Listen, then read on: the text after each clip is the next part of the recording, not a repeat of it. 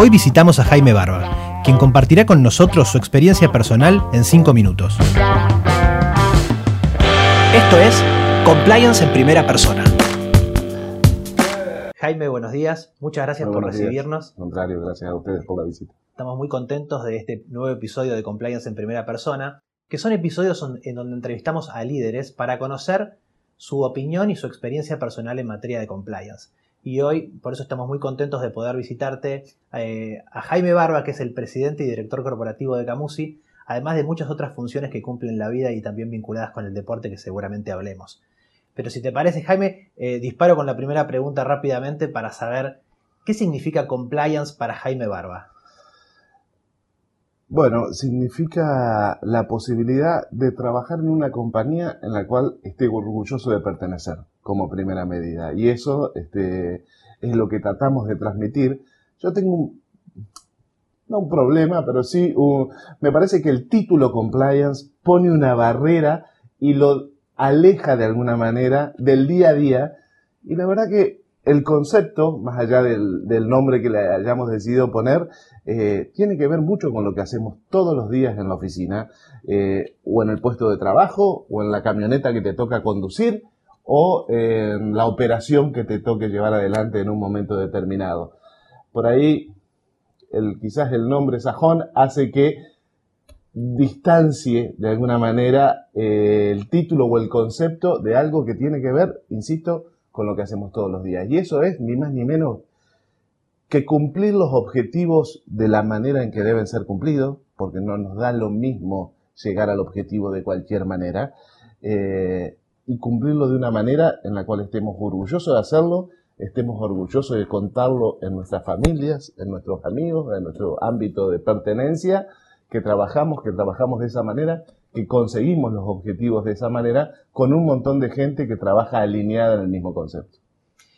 Excelente. Recién hablábamos un poco antes de comenzar la entrevista eh, respecto a tus orígenes, ¿no? Que sos una persona eh, oriunda de Entre Ríos, eh, que vino a, Buenos Aires en el 2004. Entonces,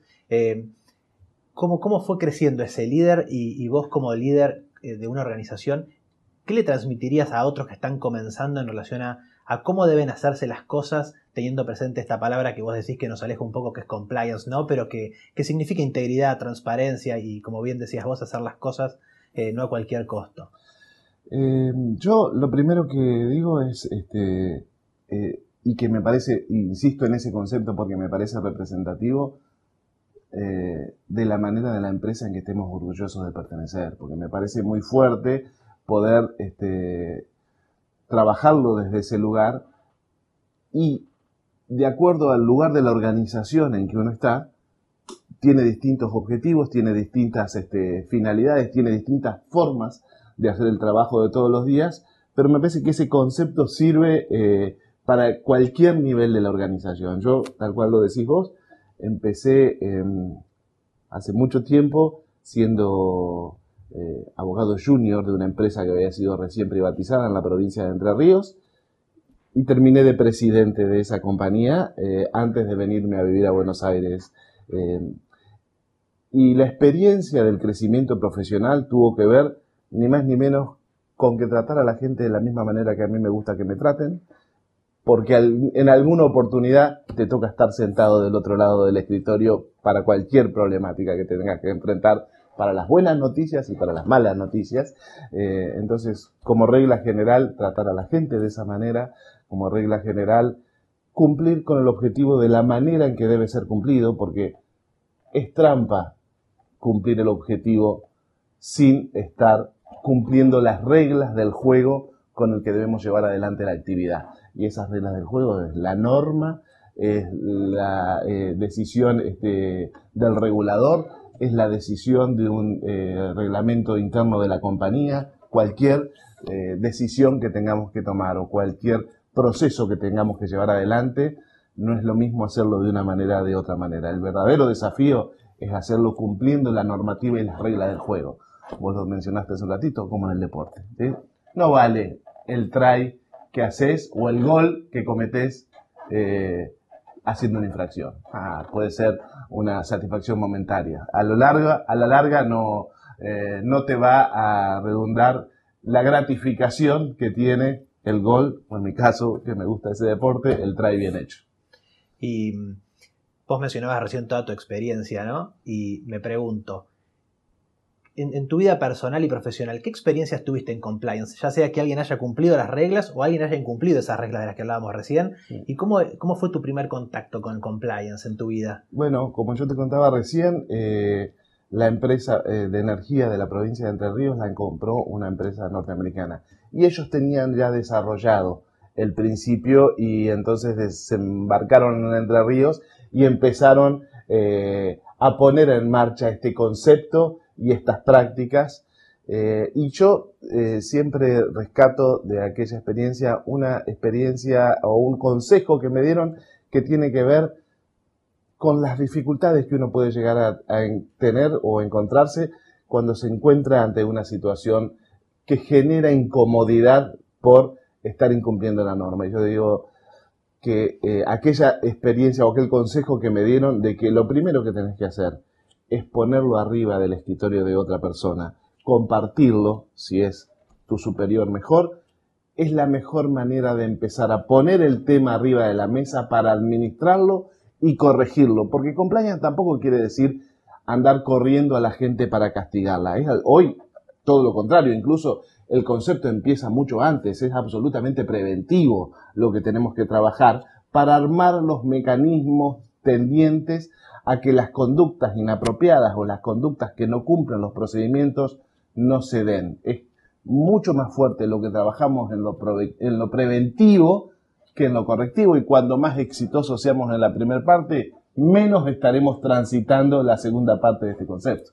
O sea que vos decís algo como que informar te protege, ese fue el primer consejo que te dieron allá hace tiempo. Informar, sí, pero además de la protección personal, yo digo, es el primer paso para solucionar el problema, porque más allá de la protección personal, que por supuesto que uno no puede dejar de pensarla, este, indudablemente si hay algo que te ocupa la cabeza o no te deja dormir bien o, te tiene incómodo de cualquier manera, eh, es un tema que hay que administrar, corregir, solucionar y seguir para adelante. Entonces, desde ese punto de vista, eh, guardarlo en el escritorio, guardarlo en un cajón, eh, no es la mejor manera de avanzar en ese proceso superador, sino compartirlo y a partir de ahí eh, mostrar la predisposición para solucionarlo, porque compartirlo es, el primer paso para dar una, eh, em, una, un camino hacia la solución de ese problema. Y en tu rol de presidente y director corporativo de Camusi, ¿Cómo funciona ese cambio cultural que se fue dando en la, organización y también cómo funciona tu relación con el área de compliance de la compañía? Primero yo debo reconocer que es un tema que me resulta este, motivante y es un tema que, me gusta trabajar. Eh, con el equipo de compliance, ellos me reportan directamente y trabajo, trabajo muy, muy pegado con ellos. Este, desde ese lugar eh,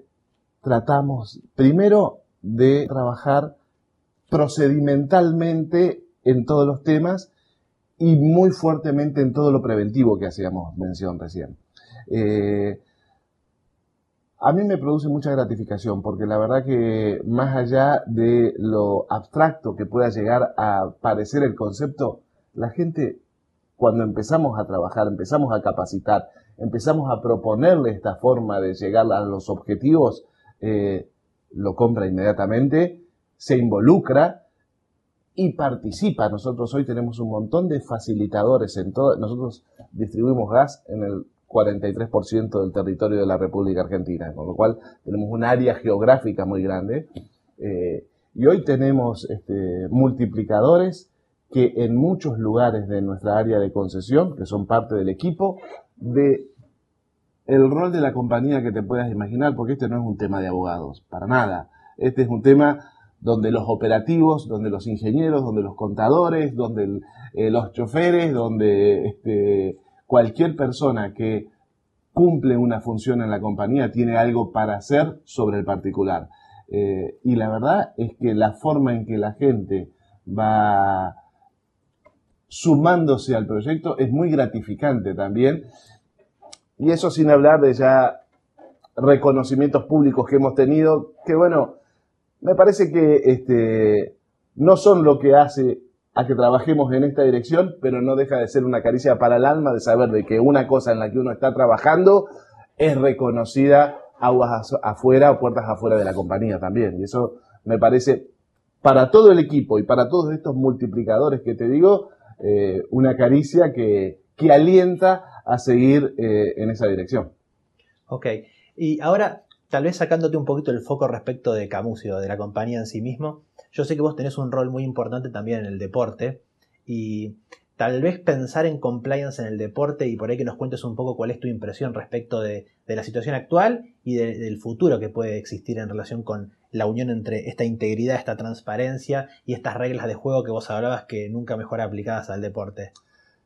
Sí, eh, también es un ámbito en donde el tema se está empezando a trabajar y yo creo que eso tiene que ver, eh, por lo menos en su desarrollo, con el desarrollo del profesionalismo. Porque mientras el deporte era amateur, no existía quizás eh, la convicción de que era necesario trabajar en los temas vinculados al compliance, no porque no haya sido necesario hacerlo, sino porque una vez que entra a jugar el profesionalismo, es mucho más evidente la necesidad de competir con reglas claras y cumplir las reglas claras en la competencia. Eh, y entonces, desde que, en el caso puntual de rugby, eh, empezó a trabajar en el profesionalismo, eh, hemos empezado también en la UAR a trabajar en, cuestiones vinculadas a compliance, hemos trabajado un procedimiento, hemos, este, no, no tenemos hoy una gerencia de compliance, pero sí gente que está a cargo del tema de compliance eh, y del cumplimiento de eso. Y yo lo asocio a esto, fundamentalmente vinculado al desembarco del profesionalismo que nos hizo jugar eh, el partido con unas características muy propias de los sajones con los quienes nosotros competimos y sí que lo tienen muy desarrollado. Y lo tienen muy desarrollado también porque ellos tienen, por una cuestión de idiosincrasia quizás, eh, cuestiones que verdaderamente ponen al juego en discusión, como es apuestas, que eso, por lo menos en la Argentina, no existe verdaderamente una fuerte este, mm, eh, actividad de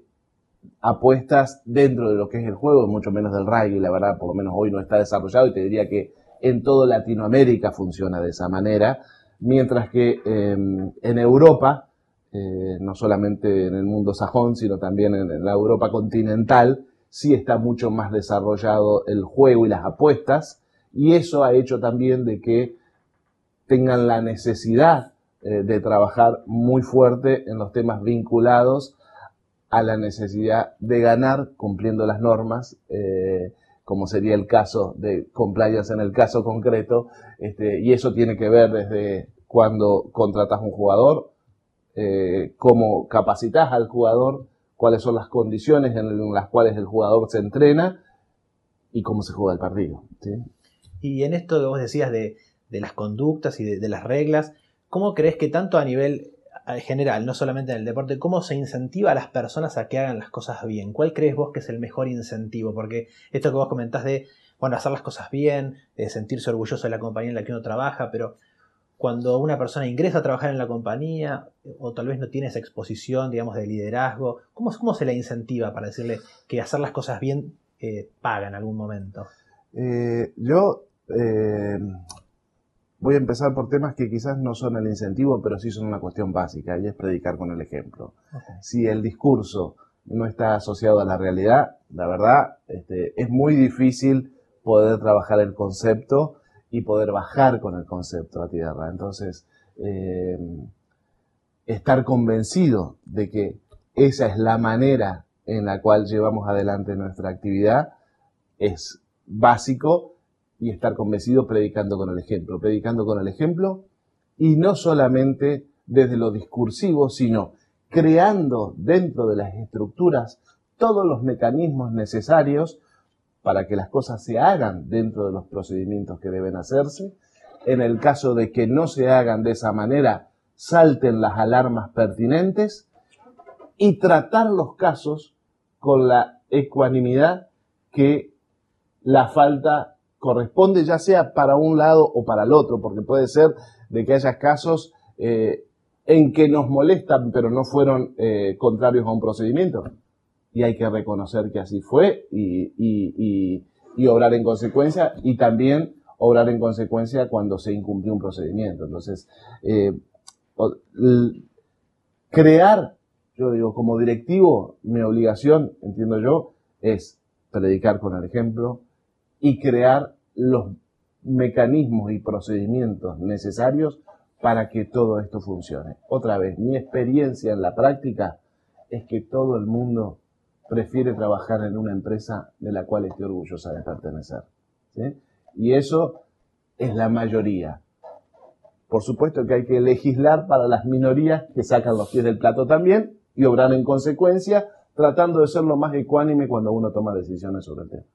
Excelente. Y en materia del involucramiento del directorio con temas de compliance, ¿la organización también lleva los temas de compliance al directorio? Sí, por supuesto, llevamos los temas al directorio. Nosotros tenemos eh, comité de auditoría donde reporta también los temas de compliance. Tenemos línea ética que se informa el resultado de las denuncias al comité de auditoría, que es parte integrante del directorio. Nosotros tenemos un, directorio de 10, donde 3 somos integrantes del comité de auditoría,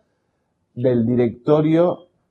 de la sociedad anónima, por decirlo, porque nosotros también tenemos directores operativos, por decirlo de alguna manera, eh, y dentro de, que son gerencias o direcciones, y dentro de esa estructura de nivel también tenemos un comité de ética que periódicamente eh, repasa los procedimientos para actualizarlos, porque, porque la realidad te requiere una actualización permanente y una modificación y una adecuación permanente. Hoy estamos trabajando en condiciones que hace un año y medio eran pensado que pudiéramos estar brindando un servicio público en estas condiciones. Por supuesto que eso nos hace revisar las normas de cómo funcionamos y nos hace revisar los procedimientos acerca de cómo debemos velar por el cumplimiento de todas esas normas. Eso lo hacemos en el comité de ética operativo, por decirlo de alguna manera, y eso se eleva al directorio porque todas las normas y procedimientos de la compañía los aprueba el directorio, con lo cual está perfectamente involucrado. Tan involucrado que fue una decisión del directorio, por supuesto, crear una gerencia de compliance y darle al tema una, una entidad y una estructura de trabajo que permita llevar adelante estos conceptos. Vos mencionabas recién que Camusi es la mayor distribuidora del país eh, en volumen, ¿no? Y, pregunto, ¿qué recomendación vos le podrías dar a una pyme, a una empresa más chica que, esté escuchándote y que diga, bueno, compliance eh, y todo lo que tiene Camusi y, cómo podrían empezar, además de predicar con el ejemplo que era lo que vos recién mencionabas? ¿Qué, qué, tips le podrías dar a, a esta pyme para que, para que pueda empezar su trabajo? Para mí, eh, la mejor recomendación es que cualquier empresario, sin importar el tamaño de la empresa, si quiere pensar en el largo plazo, si quiere trabajar en el largo plazo, y estoy seguro que cualquier pyme apunta a eso, no solamente a perdurar en el tiempo, sino a crecer eh, y algún día ser una pyme más grande o, una empresa más grande, eh, todo lo que tiene que ver con el cumplimiento de las normas, con obrar como corresponde, eh, tratar a los demás como nos gusta que nos traten a nosotros, eh, va a ser algo que agrega valor a las compañías, que abre puertas para trabajar hacia adelante. Eh, creo que cada vez va a ser más estricto en su forma de funcionamiento, las exigencias vinculadas al tema de compliance, así como eh, no, sé si es estrictamente aplicable, pero así como las cuestiones medioambientales cada vez van a ser más estrictas para las compañías y aquellas que no las cumplan van a quedar afuera del mercado, las cuestiones vinculadas al compliance, de la misma manera, eh, la corriente es que vayamos a condiciones más estrictas y que eso sea una condición de el valor de las compañías. Y las compañías van a ser valuadas también en cuanto a su performance, su proyección, eh, su futuro y su capacidad de enfrentar crisis con lo fuerte que tengan estas estructuras para sostener una forma de funcionar que sea una forma de funcionar ajustada a la normativa. Jaime, eh, trajiste el mate, eh, finalmente no lo tomamos, eh, pero verdaderamente te queremos agradecer muchísimo por participar en Compliance en primera persona y espero que tus palabras les sean de mucha utilidad a todos los que trabajan en compliance y a los que están comenzando por este camino tan apasionante que es compliance. Muchas gracias. Gracias a ustedes. La verdad que yo soy el que me toca dar la cara, pero hay un montón de gente que trabaja en este tema dentro de Camusi y la verdad que si hay un reconocimiento de parte de ustedes, yo lo quiero trasladar a todos ellos porque si hoy ocupamos un lugar de referencia vinculado a estas cosas es por el trabajo de, de los 1.700 que somos en Camusi y por lo que cada uno de ellos hace para este objetivo mayor. Muchas gracias. Gracias a ustedes. Esto es Compliance en primera persona